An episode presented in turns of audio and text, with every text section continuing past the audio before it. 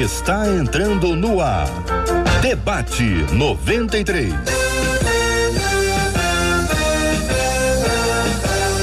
Realização 93 FM. Um oferecimento Pleno News. Notícias de verdade. Apresentação J.R. Vargas. Alô, meu irmão. Alô, minha irmã. Ah, que fala. J.R. Vargas. Estamos de volta Começando aqui mais uma super edição do nosso debate 93 de hoje, minha gente. Que a bênção do Senhor repouse sobre a sua vida, sobre a sua casa, sobre a sua família, sobre todos os seus, em nome de Jesus. Bom dia para você que nos acompanha pelo aplicativo app da 93 FM, pelo site rádio93.com.br, pelo site rádio93.com.br. Você escuta e você assiste, tem imagens para você também imagens para você no página do Facebook, no canal do YouTube, sempre em Rádio 93 em 93,3. Bom dia, Marcela. Bom dia, J.R. Vargas. Bom dia aos nossos queridos ouvintes que também participam com a gente no debate de hoje através do WhatsApp, que é o 21 968038319, 21 96803 8319. Muito bem, vamos conhecer as nossas feras, Marcela. Telas sendo abertas agora, porque temos o prazer de receber as nossas feras hoje com a gente, o pastor Eibe Uber, a nossa menina da tela, a professora Késia Galo e também o nosso querido pastor Ailton Desidério, que está chegando aí com a gente hoje para mais um super debate 93. Bom dia aos nossos queridos debatedores, sejam todos muito bem-vindos, acolhidos com muito respeito, com muito amor no debate 93 de hoje. Vamos ao tema 01 do programa. Uma das nossas ouvintes nos escreveu dizendo: quando nós vemos em Êxodo 20, verso 5, Deus dizendo que visita a iniquidade dos pais nos filhos até a terceira e a quarta geração, isso é uma indicação de que a maldição hereditária existe? É possível sofrer pelos erros cometidos por pais, avós e outros antepassados quando apenas um membro da família se converte. Essa maldição pode ser quebrada? Aliás, o cristão está sujeito a algum tipo de maldição? São as perguntas da nossa ouvinte. E aí, pastor Ailton Desidério, muito bom dia, seja bem-vindo, meu irmão. Bom, bom dia, Marcela, pastor Eibe, professora Késia, a todos vocês que estão conosco. É, uma, é um tema muito legal para poder conversar, é um resgate é, do Velho Testamento, mas sem a leitura do Novo Testamento. Tá? É, a gente precisa entender que o Novo Testamento ele anulou o Velho Testamento. E isso não quer dizer, não significa dizer que o Velho Testamento não tem valor, que nós não devemos ler, nada disso significa dizer que tudo que é dado no Velho Testamento, ele deve ser visto sobre o prisma do Novo Testamento. No Velho Testamento, nós temos a primeira aliança pautada na lei, e é preciso também compreender esse sentido da lei, porque ela é muito, não é muito bem compreendida. No Novo Testamento, é a graça de Deus ah, que é superabundante. Esse tema coloca assim faz uma fusão entre uma uma por vezes uma é, exposição e uma interpretação equivocada deste texto em especial é, com assim uma conjunção com alguns pensamentos da psicologia. Tem uma terapia chamada terapia geracional. Então o pessoal mistura as coisas e quer então transformar aí como se fosse numa num grande achado né? É, tem muito questionamento, eu tenho algumas coisas para poder falar sobre isso, mas a gente vai conversando aí no decorrer desse debate que acho ser muito bom, se Deus quiser. Professora Kézia Galo, bom dia, nossa menina da mesa de hoje. Queremos ouvi-la também sobre esse assunto, pastora e professora. Bom dia, JR, bom dia, Marcela, pastor Evi Uber, pastor Ailton, que prazer estar aqui com vocês, que honra participar desse debate. Feliz ano novo que maravilha, né? Estarmos juntos mais um ano. Obrigado pela oportunidade. E sim, pastor Ailton, concordo com o senhor. É um tema é, maravilhoso, tão necessário para trazer esclarecimento, para que as pessoas possam entender de forma mais ampla, de forma mais segura essa questão que às vezes é tão é, equivocada a respeito da velha e da nova aliança, entendermos como é, a Bíblia ela vai sendo progressiva, a sua revelação progressiva vai nos trazendo é, segurança no amor, na bondade de Deus, no caráter de Deus, como é importante entendermos sobre isso. Esse texto, né, que a nossa querida ouvinte enviou de Êxodo, ele fala, na verdade, é, a, a melhor a tradução que eu vi ali é que o Senhor visitaria a iniquidade, não a maldição, né? Então a gente está falando de uma questão de natureza. Quando a Bíblia fala que Deus visitaria as iniquidades de geração em geração, estava falando sobre uma natureza caída, uma natureza que não tinha uh, nenhuma condição de cumprir a lei, de fazer aquilo que era agradável aos olhos de Deus. Então Deus estava dizendo: olha, aos olhos naturais, as condições naturais, não tem jeito de mudar isso. É necessário mudar a natureza para que se experimente de tudo aquilo que eu tenho é, é, falado, prometido para vocês. Então, quando a gente fala de hereditariedade, a gente está falando de semente, a gente está falando de matriz. Adão trouxe uma hereditariedade no nosso corpo, na humanidade, uma, uma hereditariedade de pecado, de erro, de desobediência. Mas Jesus nos trouxe uma nova natureza. E essa nova natureza nos colocou numa condição de obedecermos a palavra. E porque estamos obedecendo a palavra, também somos abençoados com todas as sortes de bênção nas regiões celestiais.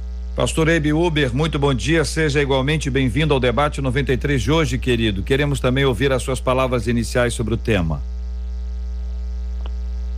Olá, queridos. Eu estou tendo um pouquinho de problema aqui. Eu acho que no, na internet eu mudei de casa e tá, tá com problema aqui. Eu peço desculpa. Eu não sei se vocês estão me ouvindo. Estão me ouvindo? Ah, que bom, que bom. Prazer muito, muito grande estar aí com todos vocês, queridos. É, sinto muito, muito honrado mesmo.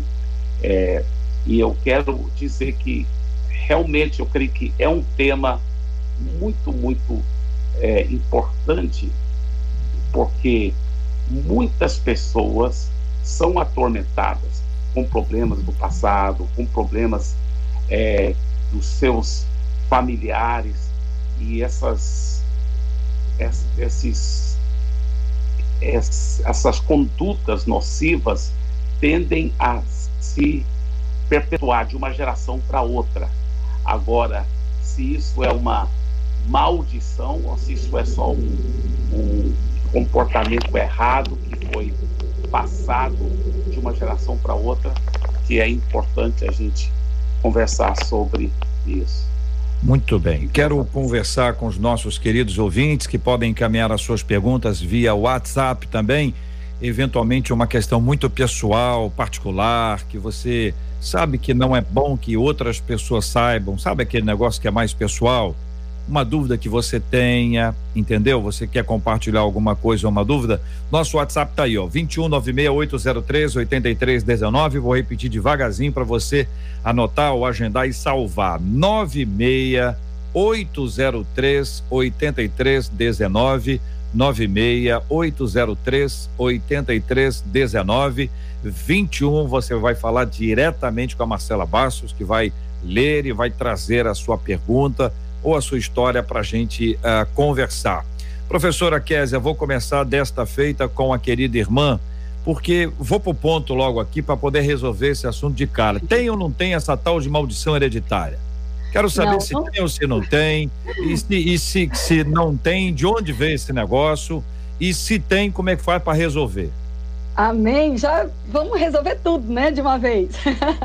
não, não tem maldição hereditária. Não existe uma hereditariedade de maldições. O que existe, como o pastor Ibiuber eh, já colocou, é uma repetição de comportamentos, né?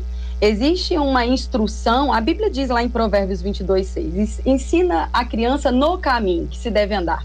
Então, nós vemos um princípio da palavra de Deus, que quando nós estamos criando nossos filhos, ou seja, gerações estão sendo formadas, elas vão ser influenciadas por aquilo que elas estão aprendendo, vendo a geração atual fazendo, reverenciando, adorando. E os erros também vão ser vistos. os erros também vão ser repetidos. Então, o que muitas pessoas têm percebido como algo é, é, fatalítico, né? Não tem jeito de eu escapar disso, eu vou viver isso porque minha mãe, minha avó, minha tia, a gente costuma brincar chamando de síndrome de Gabriela. Eu nasci assim, eu cresci assim, vou viver assim. Mas, na verdade, a Bíblia nos garante que Cristo nos resgatou da maldição de sermos, é, é, vivermos nessa condição repetitiva, nessa condição de erros sucessivos. Agora, é necessário renovar a mente. Apóstolo Paulo fala lá em Romanos capítulo 12, né? Se nós não renovarmos a nossa mente, se não entendermos que somos feitos uma nova criatura, ou seja, que nós experimentamos do novo nascimento, nós nascemos de novo, nós temos agora a identidade de Cristo em nós, nós vamos continuar pensando e, consequentemente, agindo como antes. A nova natureza, ela é potencialmente ah, capaz de nos fazer viver uma vida totalmente nova. Agora, ainda requer decisões. Ainda requer que você seja disciplinado, que você estude, que você entenda qual é a vontade de Deus, que você perceba onde você está inserido, que você congregue, que você cresça espiritualmente, cresça na sua vida é, é, é, emocional, se livre dos traumas do, do, passado, meditando no que a Bíblia diz a respeito do seu futuro, a respeito daquilo que Deus diz sobre você. Então a gente percebe que essa confusão, ela, é, essa confusão de pensar que eu não tenho como me livrar das coisas que aconteceram com os meus antepassados, pais, avós, mães, tem muito mais a ver com uma, uma, às vezes, uma desinformação e às vezes até mesmo uma falta de disciplina de viver uma vida nova. O pastor Eibe Uber, vou perguntar a mesma coisa e depois vou perguntar se o senhor concordou com a professora Késia, tá bom?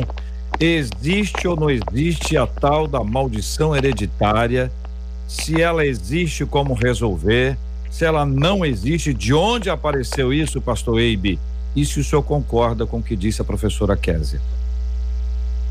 Eu concordo 100% com o que disse a professora Késia, mas eu quero também ressaltar uma outra, um outro aspecto interessante. Eu conheço um casal de pastores muito preciosos, amigos meus, é, e eles, antes de conhecerem Jesus, eles estavam namorando de uma forma totalmente imoral e, e acabaram fugindo sem ser casados, fugindo de casa e para viver juntos e sem contato com os pais. E eles foram, é, isso é lá na cidade de Santarém, onde eu pastorei, eles foram, foram numa vila pequena. A cidade de Santarém tem 300 mil habitantes, mais ou menos. É muito grande. Acharam lá no, no final do, da, da, onde o Judas perdeu as botas, acharam um, uma vilazinha onde tinha vários apartamentozinhos lá e alugaram um apartamento pequeno lá para viver. Muito bem, aí passou-se muitos anos, converteram, entregaram a vida para Jesus, mas ela, a esposa, ela já tinha tido um filho na vida anterior, antes de, de eh, antes de conhecer esse irmão, eh, antes de casar com ele. Era de outra pessoa.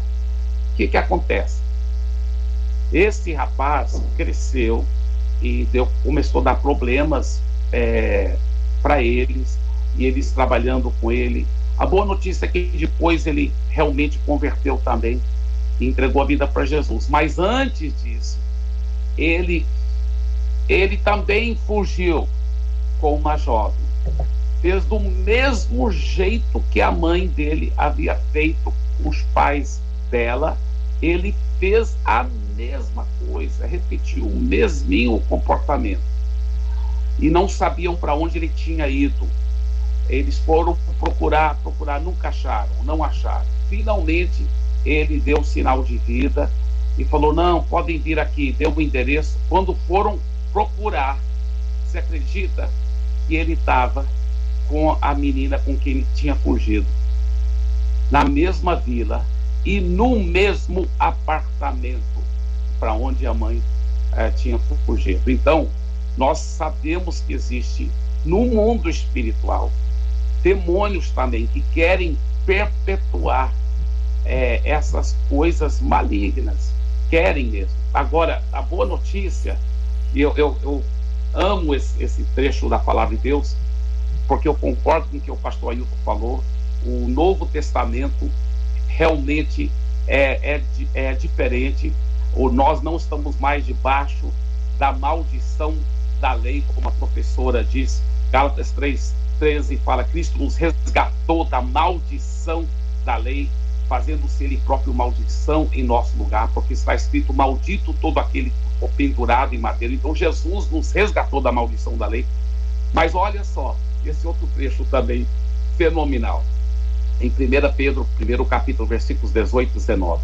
Pois vocês sabem o preço que foi pago para livrá-los da vida inútil que herdaram dos seus antepassados esse preço não foi uma coisa que perde o seu valor, como ouro ou a prata. Vocês foram libertados pelo precioso sangue de Cristo, que era como um cordeiro sem defeito nem mancha. Então, é, através do, do, poder do sangue de Jesus, nós podemos sim apropriar a, realmente e ser libertos dessa vida inútil que herdamos dos nossos antepassados.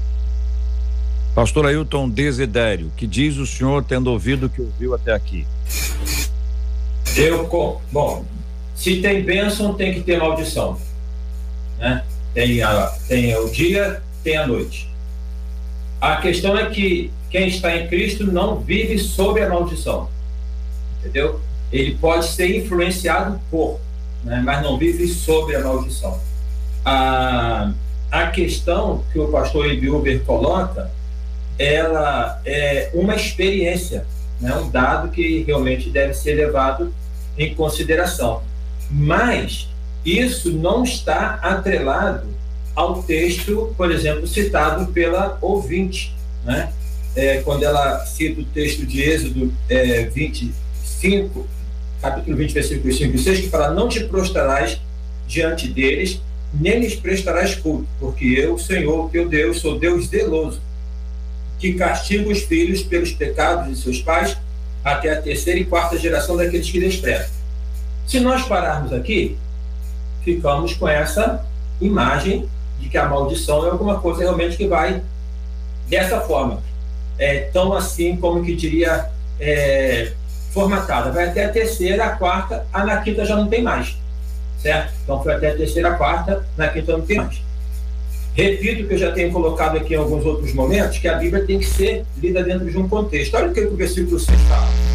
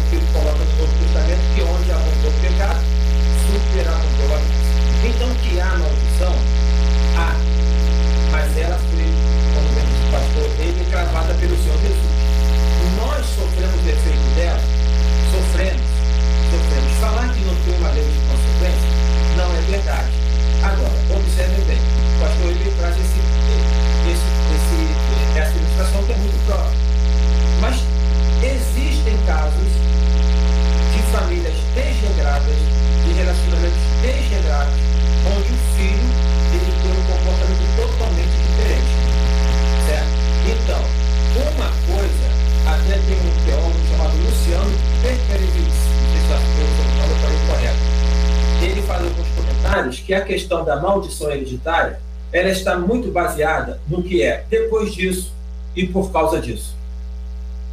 Depois disso e por causa disso. Tipo assim, o cara é, chupou manga e bebeu leite. Depois disso ele passou mal.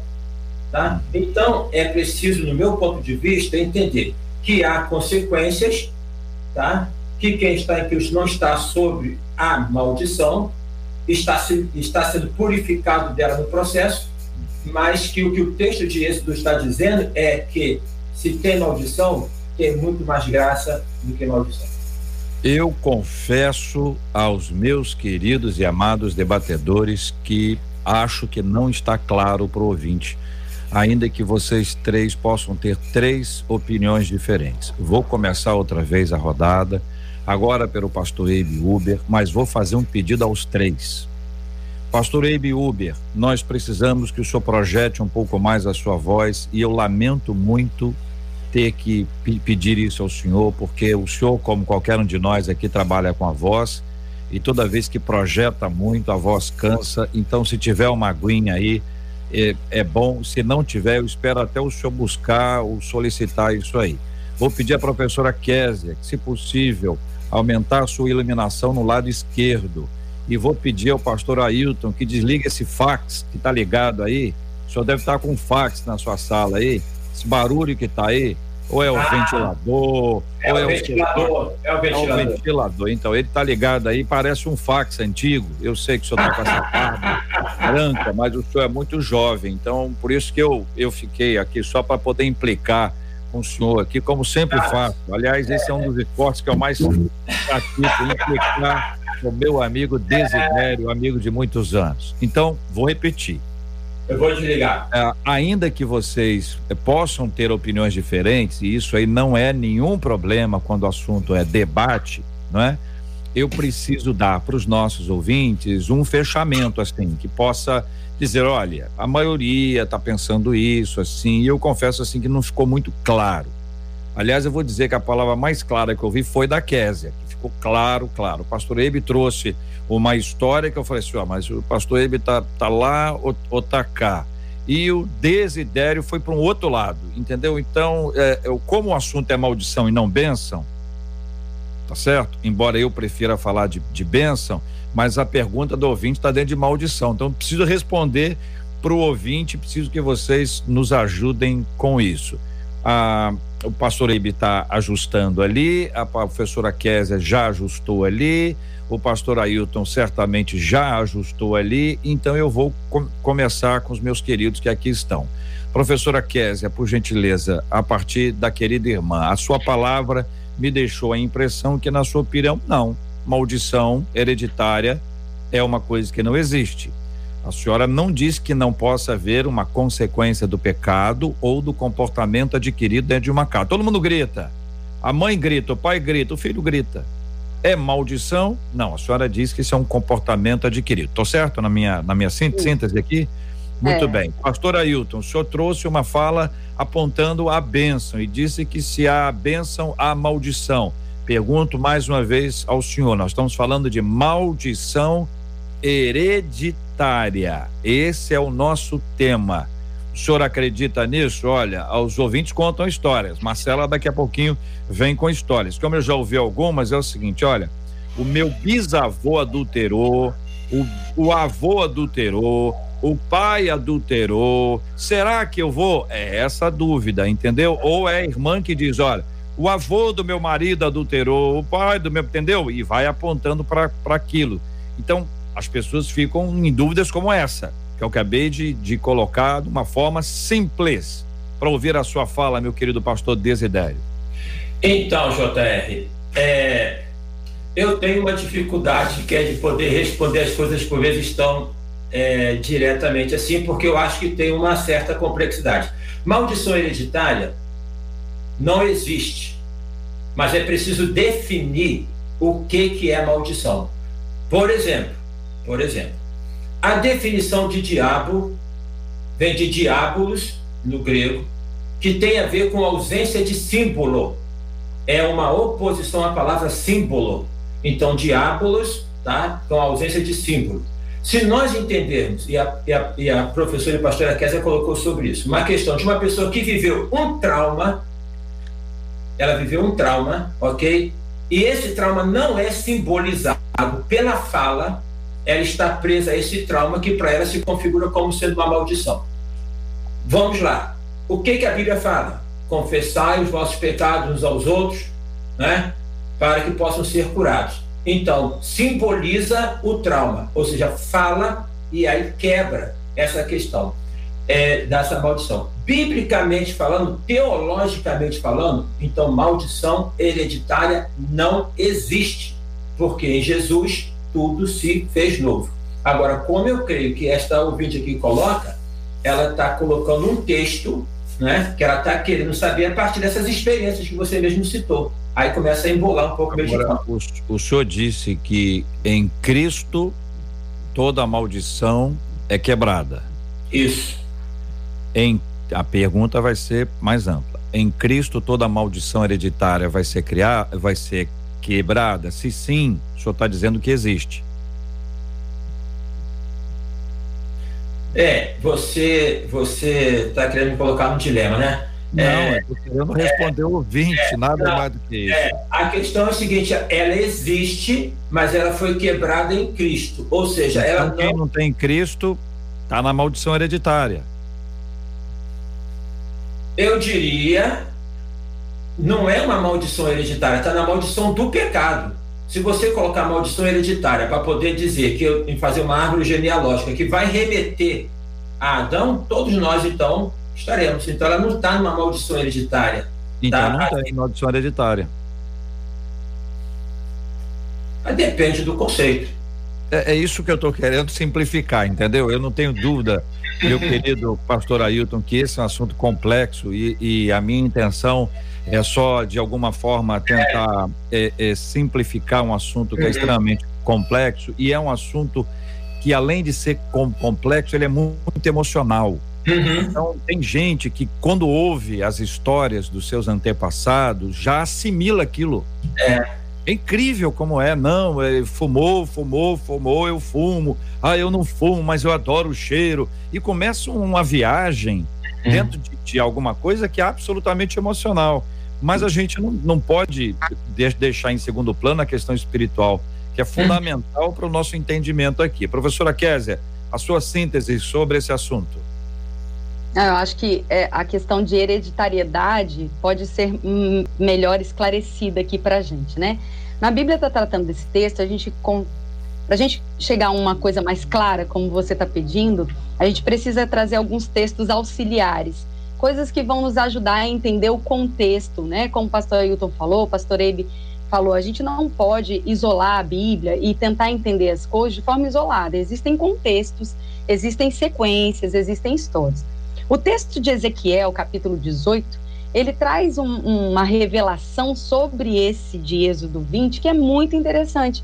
Quando ele cita um, uma fala que era uma tradição judaica, que ele fala a respeito dos pais. Os pais comem uvas verdes e os dentes dos filhos se embotam. Ele estava dizendo, quer dizer, os pais pecam e os filhos é que perdem os dentes?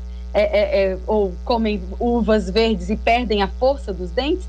E aí a resposta vem de Deus, e Deus diz: Vivo eu, diz o Senhor, que nunca mais direi tais coisas em Israel. Porque ele fala, andando nos meus estatutos, guardando os meus juízos, procedendo segundo a minha vontade, o justo certamente viverá. Então, o que a Bíblia está dizendo para nós? Existe uma maldição? Claro que existe. Senão a Bíblia não ia chamar que maldito todo aquele que for pendurado no madeiro.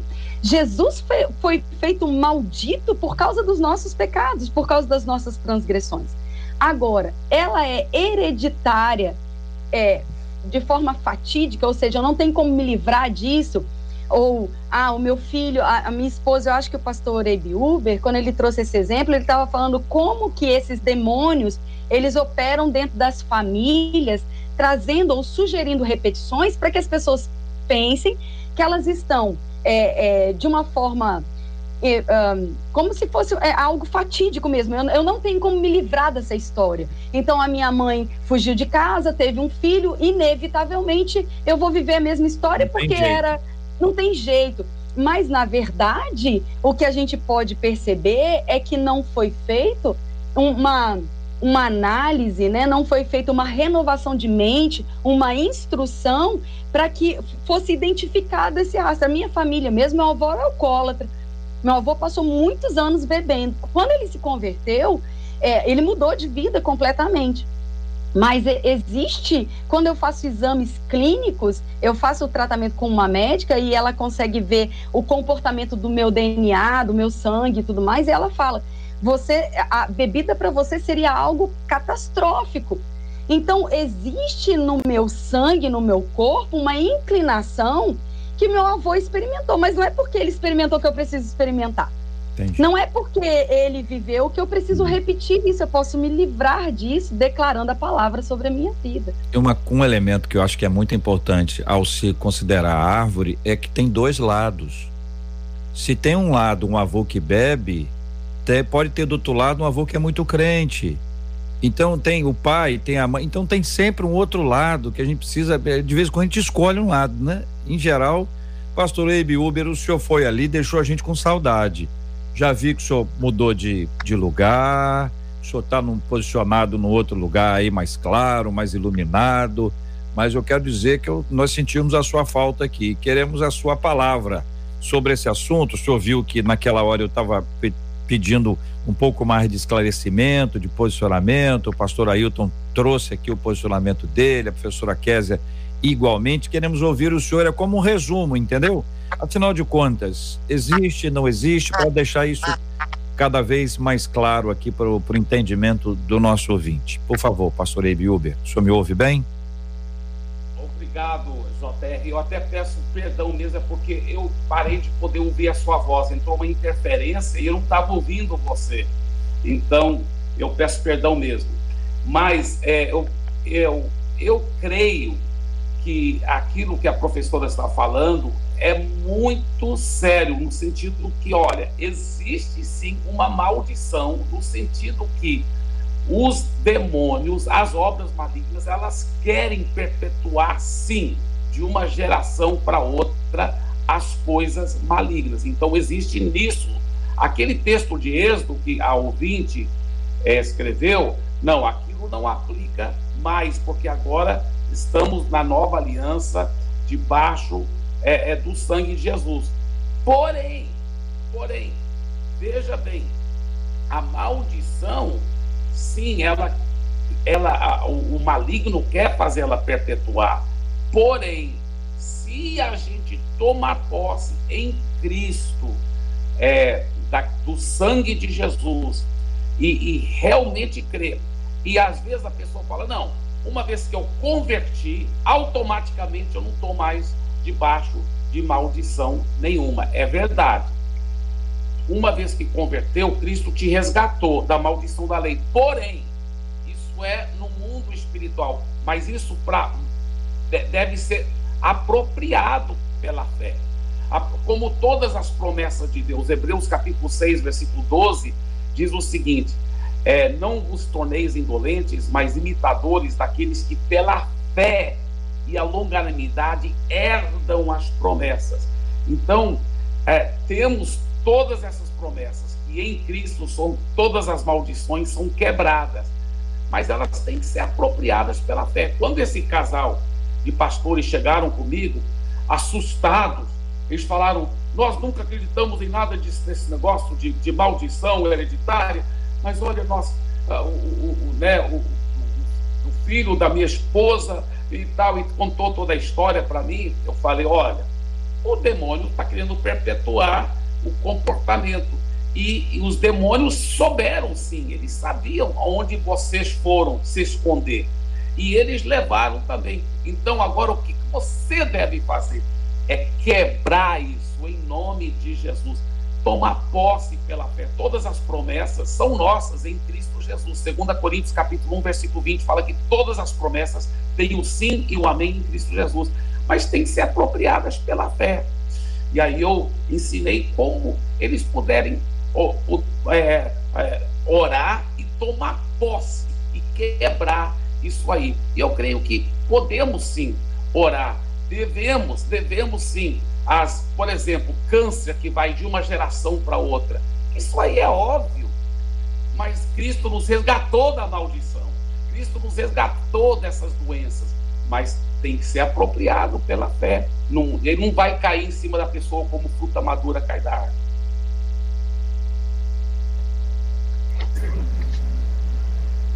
E aí, Marcela Bastos, peguei você tomando água, desculpa aí. É, mas você estava com o microfone fechado, então não tem problema. Aqui o que acontece, JR, as histórias são muitas. Só que eu vou ler aqui duas questões de dois ouvintes que se encontram para os nossos debatedores, e eles não são os únicos, não, viu? Pelo Facebook, enquanto os pastores e a professora Kézia estão falando uma das nossas ouvintes disse assim: Olha só, gente, se não houvesse essa condição de hereditariedade, não haveria continuidade das punições decorrentes do pecado de Adão e Eva, sobre as dores do parto ou até mesmo sobre ganhar o pão com o trabalho. Levanta essa ouvinte pelo Facebook. E aí, aqui no WhatsApp, não é só essa ouvinte aqui, não, mas mais alguns talvez estejam meio aborrecidos, dizendo assim: então vem cá, quer dizer que o Velho Testamento pode ser arrancado da Bíblia? Ele só faz peso na Bíblia, já que ele é a maior parte da Bíblia, ele só faz peso na Bíblia, já que o que vale é a nova aliança, é a pergunta de uma das nossas ouvintes, representando várias outras ouvintes que não param de mandar aqui pelo WhatsApp. Já Eu quero agradecer inicialmente as perguntas, porque elas são muito importantes para nós. Marcela, vamos à primeira para a gente ficar dentro da resposta que é necessária, que é necessário que a gente dê ao ouvinte. A pergunta que você fez, a primeira, e nós vamos pedir ao pastor Eibe Uber que comece, por gentileza, a responder. Se Késia e Desidério quiserem complementar, beleza? Se concordarem com tudo, nós vamos para outra, tá bom? Por favor, Marcela. Se não houvesse essa condição de hereditariedade, não haveria continuidade das punições decorrentes do pecado de Adão e de Eva. E aí ela exemplifica sobre as dores do parto ou até mesmo sobre ganhar o pão com o trabalho, pastor Eibe. Sim, a, a palavra de Deus mesmo mostra que uma das finalidades que a lei foi escrita foi para mostrar para o ser humano que ele precisa de Jesus, que ele realmente é, não, não dá conta de viver é, sem Jesus, que ele não dá conta de, pelos seus próprios méritos, é, merecer é, a salvação, o perdão dos pecados. Então é verdade.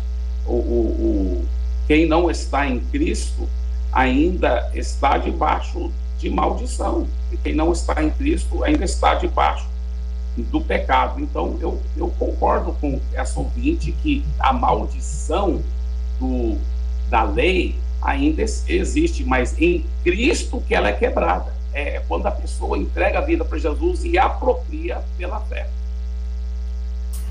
O que eu quero assim só colocar é que em Cristo a maldição é quebrada e que nós em Cristo estamos sendo aperfeiçoados. Então, muito embora não estejamos sobre a maldição, nós na vida é, recebemos a influência da maldição, certo? Então é preciso entender assim: eu estou em Cristo. Se alguém está em Cristo, nova criatura é. As coisas velhas já passaram, que tudo se fez novo. Aí eu estou pronto, então acabou tudo, eu agora estou. Não, não é isso. Filipenses 1, 6 fala: aquele que começou a boa obra em sua vida, ele a concluirá. Então, quem está em Cristo não está sob a maldição, está tornando-se, mas tem a influência dela e vai se libertando dela na medida em que vai caminhando com Cristo, porque é, nós temos que entender que o céu não é aqui, né? O céu não é aqui. Só posso complementar a respeito de trabalho ali que ela fala, né? O trabalho e a dor do parto foram as duas coisas que ela citou. Eu acho bem interessante. Primeiro que o trabalho não é maldição. O trabalho foi dado por Deus a Adão antes da queda. Deus mandou que ele nomeasse os bichos, que ele lavrasse a terra, que ele cuidasse das sementes. Então, a, o suor do rosto, ou seja, o sacrifício envolvido depois da queda, é que torna essa essa compreensão de trabalho uma coisa equivocada. Até porque a graça de Deus em Jesus Cristo, ela nos capacita para fazer com leveza todas as coisas. A gente precisa entender é, é, a, a, Bíblia de uma forma, de novo, né? Eu sou repetitiva nisso, porque eu acho que realmente é uma necessidade das pessoas entenderem a revelação progressiva. É, tem um texto em Hebreus que diz que a, o, o, Velho Testamento ele foi substituído pelo Novo. Isso não significa que a gente rasga o Velho. Isso significa que o Velho não continha todas as informações necessárias. Imagina se um parente tivesse feito um testamento e não tivesse incluído seu nome mas depois um parente chegou e incluiu o seu nome. Com qual testamento você ia querer ficar? Com o que você está incluído ou com o que você não era incluído? É algo fácil da gente entender. Jesus veio para nos incluir no testamento. Jesus veio para nos tornar herdeiros daquilo que ele nos conquistou. Quando a gente olha e fala, olha para o Novo Testamento, é porque o Novo Testamento revela o Velho. É como se o Velho Testamento, a Antiga Aliança, fosse aquele filme da fotografia, lembra? quem é aí do, da época do reverendo JR vai lembrar que tinha filme, né? Que batia foto. Eu procurei no Google aqui, eu vi que era, porque não é da minha época. Tô brincando. Mas o, o Novo Testamento, ele trouxe a foto revelada. Ele trouxe a imagem daquilo que era uma sombra. Quando a gente diz isso, a gente não está anulando o velho. A gente está dizendo, olha, era uma informação, mas conforme o tempo foi passando, essa informação foi ficando mais robusta, mais com, é, é, conclusiva, mais clara, mais capaz de ser entendida. Então, é, e a respeito das dores de parto, Deus deu aos homens sabedoria, aos médicos a capacidade de criar remédios, alívios, e Deus nos deu autoridade acima de tudo para lidar com essas coisas debaixo da nova aliança, tendo autoridade sobre as coisas, declarando aquilo que a Bíblia diz. Tem um amigo chamado Davidson, ele estava me, me dizendo ontem que está pensando em processar a empresa Mentiolate, Mertiolate, porque durante muito tempo o Mertiolate foi álcool puro e agora o Mertiolate está uma doçura, nem arde mais.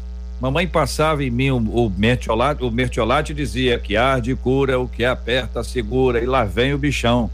E curiosamente dava a impressão de que quando quando ardia, essa era o que eu, esse é o que eu ouço ainda hoje. Está ardendo é porque está curando. Então dá aquela sensação da dor e da ausência dela, futura. Se eu correr e me ralar, cair no chão e me ralar não é maldição, é consequência do meu ato. Eu fiz uma escolha, ou eu tropecei, ou eu fe, fe, fechei o olho, então vocês estão tentando trazer, e aqui acredito que agora cada vez mais de forma clara, que o pecado tem consequência. Que eu não posso apontar para o meu antecessor, para o meu, pro meu a, avô, bisavô, a, esse tipo de consequência do meu ato. Agora, o pecado, ele contaminou a humanidade toda. Nós todos ficamos deformados à medida que nós fomos que nós pecamos e fomos expulsos do ambiente da pureza, da, da, da, da, da graça de Deus que nós chamamos de jardim do Éden. Então, a gente precisa entender que o texto que fala sobre dor, o texto que fala sobre trabalho, a Kézia pontuou muito bem, só sabe que trabalho não é maldição o desempregado. Conversa com o desempregado. Fala para mim, ô, oh, você quer estar, você acha que o quê? O trabalho é maldição ou é bênção? A gente conta a bênção. Foi promovido, ganhou emprego, abriu uma porta de emprego, os pastores oram, abra, Senhor Deus, a porta de emprego. Se a gente entende que trabalho é maldição, você está pedindo o quê? A maldição sobre a sua vida? Todo desempregado sabe que o trabalho é uma bênção de Deus. Mas eu queria trazer a lembrança dos nossos ouvintes o versículo 15. Não pode, não, não pode ler a sua interpretação, seja ela qual for, sobre o trabalho, sobre as dores do parto, sem ler o 15. O 15 é: porém inimizade entre ti e a mulher, entre a tua descendência e o seu descendente, este te ferirá a cabeça e tu lhe ferirás o calcanhar. Teólogos chamam esse versículo de primeiro evangelho, porque ele aponta para o nosso redentor. Então é necessário que a gente, ao ler, leia o todo para entender um pouquinho mais desse aspecto. E se você não está entendendo, deixa eu te dizer uma coisa: não estressa, não. Vão continuar a estudar. Só não tire conclusões precipitadamente. Que é muito habitual daquela pessoa que o professor mal está ensinando, ele já sei. Aí quando responde, responde errado. Calma. A segunda, Marcela, por favor, vamos estar encaminhando para o pastor Ailton. A segunda é a ouvinte perguntando, a, a, a professora Késia já tocou um pouquinho, né, nesse, nesse assunto, então quer dizer ela, que... Ela foi, ó, ó, ela queria, ó. Sou rápido, é, tá. Se pode-se então arrancar o antigo, a ouvinte faz exatamente essa pergunta. Então podemos arrancar o Antigo Testamento, já que pelo jeito ele só faz peso na Bíblia, é a pergunta da nossa ouvinte, pastor Ailton. Desidério. Então, Romanos fala, porque dele, por ele e para ele são todas as coisas, glória, pois a ele eternamente. Amém. Isso está em Romanos. Colossenses, Paulo fala sobre a plenitude de Cristo. Qual é a figura principal na Bíblia? Aquilo que se fala como textuário da Bíblia, João 3,16. Porque Deus amou o mundo de tal maneira que deu seu Filho unigênito para que todo aquele que nele crê não pereça, mas tenha a vida eterna. Partindo desse, dessa dessa leitura em que todos nós, em diversas correntes teológicas, é, evangélicas, nós concordamos, Cristo como sendo a, o, o, o, a, a, a, plenitude da revelação de Deus, tudo se converge em Cristo, então, o que, que acontece? Tem que ler o Velho Testamento à luz do Novo Testamento. O que, está, o que eu disse né, no início não é a questão. Nós não pautamos doutrina no Velho Testamento, muito embora vivamos no tempo de ressurgimento de conceitos legalistas. Se Paulo estivesse hoje entre nosso meio, ele bateria muito pesado nisso, tá? Então, eu gosto por demais do Velho Testamento. O que nós precisamos entender é ler o Velho Testamento e aplicar isso ao Novo Testamento. Ou melhor, pegar o Novo Testamento para poder entender o que está no Velho Testamento. Por exemplo, o próprio texto que é o 20 manda, de Êxodo 20, versículos 5 e 6 até terceira e quarta geração, mas quem me obedecer até por mil gerações. Ao Novo Testamento, esse texto diz o quê? Que onde abundou o pecado, superabundou a graça. Então, meu irmão, não rasga nenhuma palavra da Bíblia, nenhum livro da Bíblia, nenhum nada fora, porque a Bíblia toda ela é plena. O que está sendo dito é que o Velho Testamento tem que ser lido à luz do Novo Testamento. Observe nos evangelhos quantas vezes Jesus citou o Velho Testamento o que a pastora aqui falou sobre Hebreus. Hebreus, o que é Hebreus?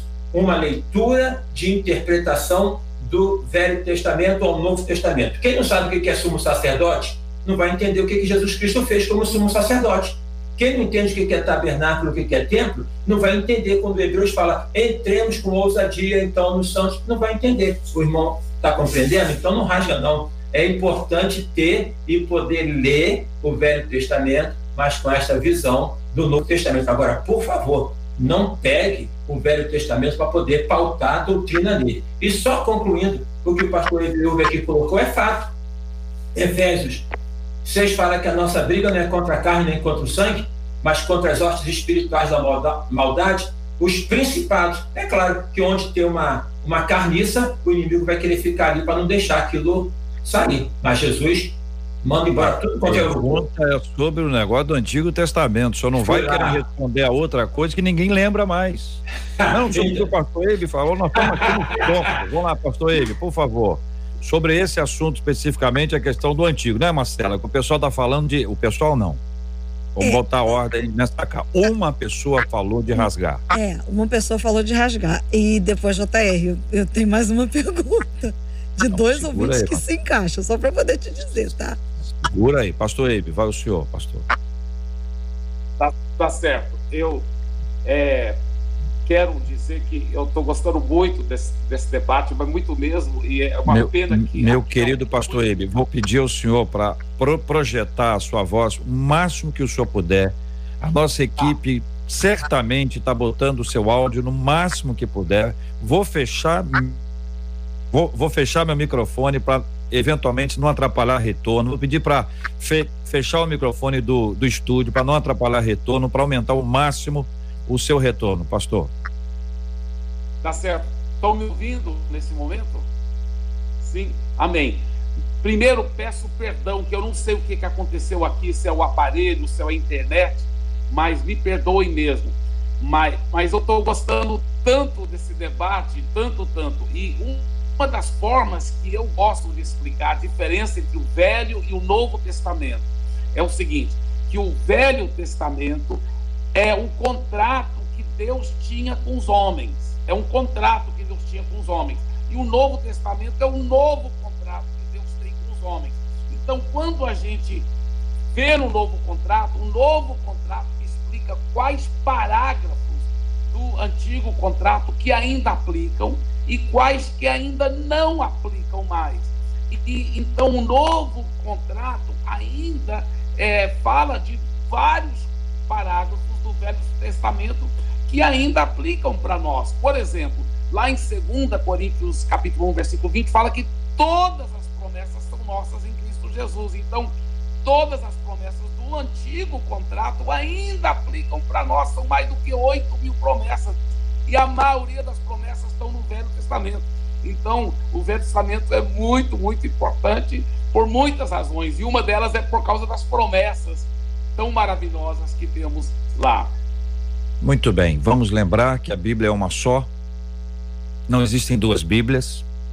Você não tem Bíblia 1 e Bíblia 2. A Bíblia é uma só.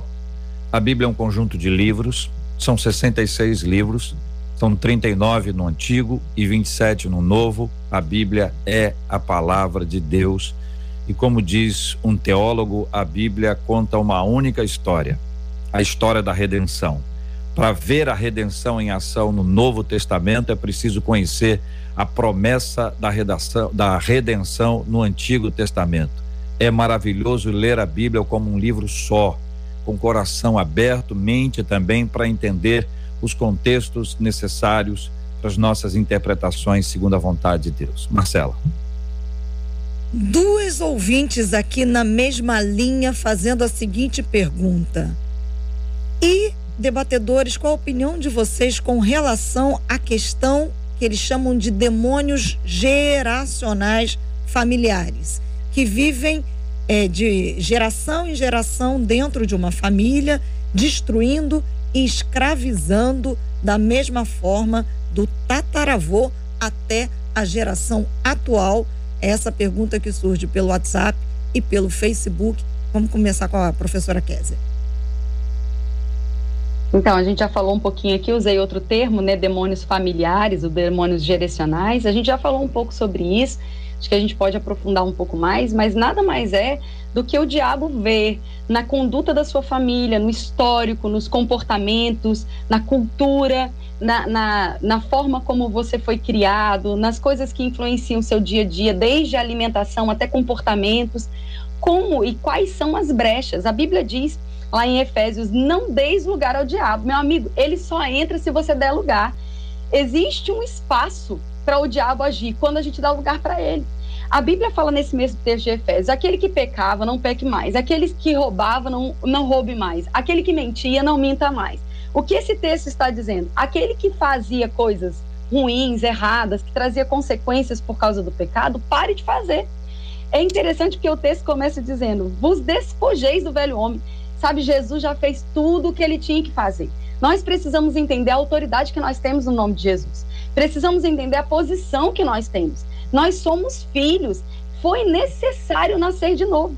Jesus explicando isso para Nicodemos disse: "Olha, ninguém verá a Deus se não nascer de novo.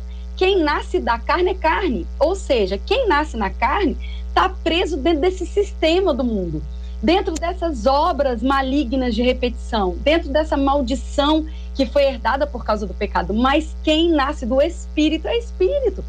Quem nasce do Espírito é nova criatura, as coisas velhas já passaram. Existe uma nova vida para você desfrutar, uma nova realidade, uma nova natureza. A gente precisa entender que lei, a, a Antigo Testamento ou a posição que temos, o que muda é a natureza. A nossa natureza foi mudada. A nossa capacidade de obedecer a Deus, ela veio por causa dessa natureza que foi transformada. Então, quando a gente olha um pecado sendo repetido de gerações ou uma família presa naquilo, percebam, na maioria das vezes, o que falta é compreensão sobre o assunto. O que falta é exercer autoridade sobre aquilo. A Bíblia diz que o mundo que nós vivemos, andamos e nos movemos, ele foi gerado por aquilo que foi dito. Deus, quando fez o mundo, ele disse: haja luz e houve, houve luz. A Bíblia disse para nós, a palavra nos garante, Jesus nos disse que se nós disséssemos ao monte, erga-te, lança-te no mar, e não duvidássemos no nosso coração, mas crêssemos que assim seria feito, nós viveríamos isso. Então existe algo que precisamos entender, que nessa nova natureza existe uma condição de autoridade que precisa ser dita. Uma decisão, e essa decisão, ela não é só uma decisão sentimental, emocional.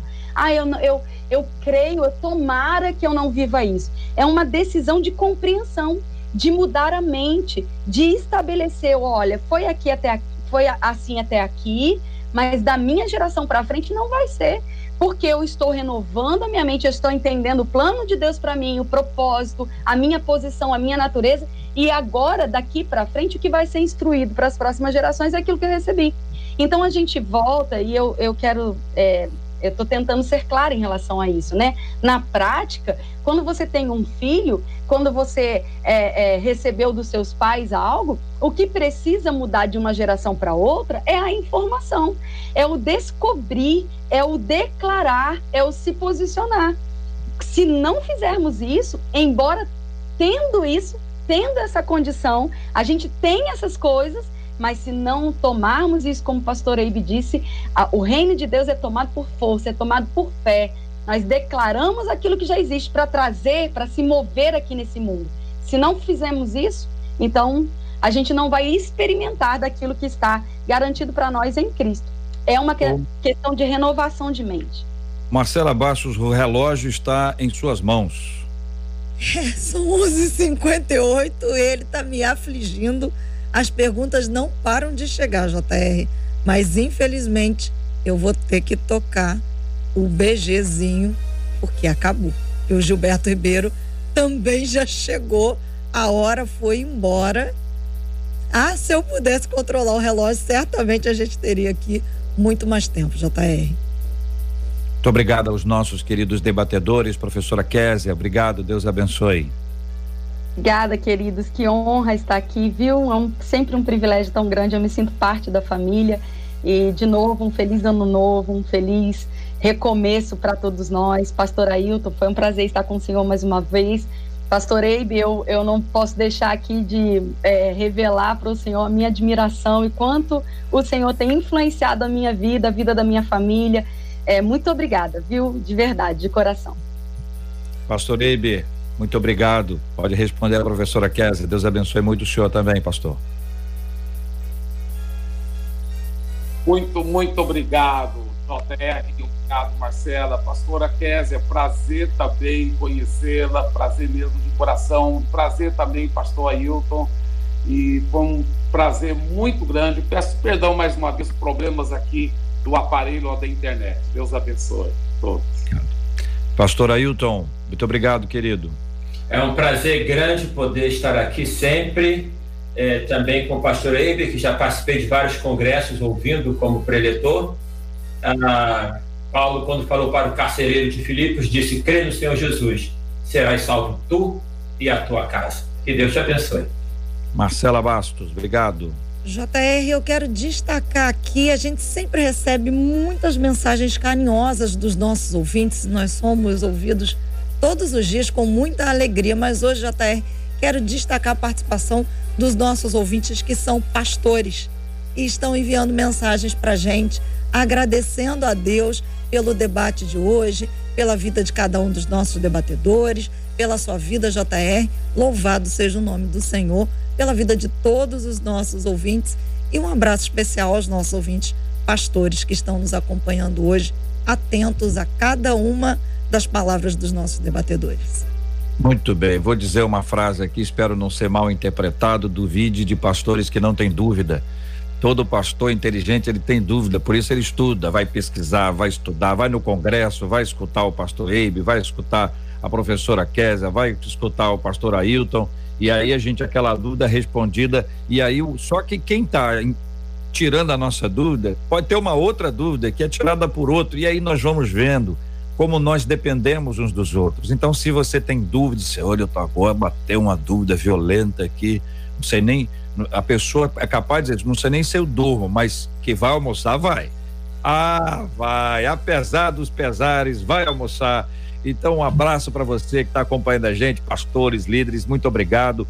E para todos os liderados, não fiquem sem graça se vocês tiverem dúvidas, bem-vindos, peguem senha, a fila é longa, daqueles que têm dúvidas. E veja, dúvida não quer dizer que não tenha fé. Não misture as coisas. A gente pode ter dúvidas sobre um assunto, sobre um aspecto, sobre um texto, para buscar uma informação. Isso aí vai nos instigando. Isso é fruto da ação de Deus na nossa vida que deu para a gente inteligência. Inteligência, essa perspicácia, essa mente inquiridora. Isso é um presente de Deus para nós. Fé é outra história. Fé é na palavra, é sólida, é convicção. Então, às vezes, alguém mistura fé com dúvida, né? Acreditando que uma pessoa que tenha dúvida, ela não tenha fé. Não. Quando Tiago escreve a esse respeito, em nada duvidando, em nada duvidando do poder de Deus em nos dar sabedoria. Então nós cremos, então nós não duvidamos. O Evangelho também nos traz isso. Mas isso não quer dizer que você não tenha dúvida sobre determinados aspectos bíblicos. Que bom que nós temos aqui debatedores que ensinam e que também aprendem. Marcela, vamos encerrar. Quero agradecer a todos, pedir a pastora Kézia para orar conosco, está com um áudio maravilhoso, vai nos ajudar nesse instante em oração. Vamos orar pela cura dos enfermos, pelo consolo aos corações enlutados. Temos orado pelo fim dessa pandemia, sabedoria para gestores, inteligência, calma, paciência. Que Deus nos ajude a lidar com essa ansiedade que já existia, mas ela está animadíssima, botou uma roupa nova, se empeteou toda, a dona ansiedade quer andar com a gente para tudo quanto é lugar, enquanto a gente deve andar menos. Que Deus nos dê graça nessa hora. Obrigada, Senhor, por esse dia maravilhoso que o Senhor nos deu hoje, dia de promessas, dia de viver ah, tudo aquilo que o Senhor planejou para cada um de nós.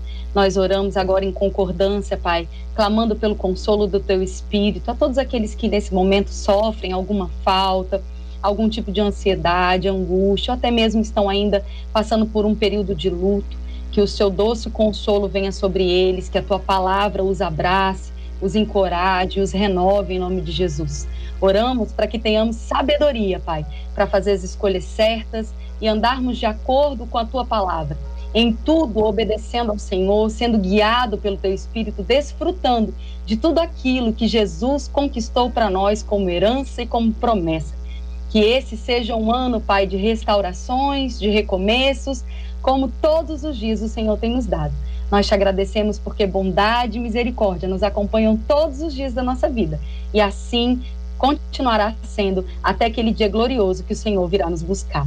Em nome de Jesus. Amém. Que Deus te abençoe.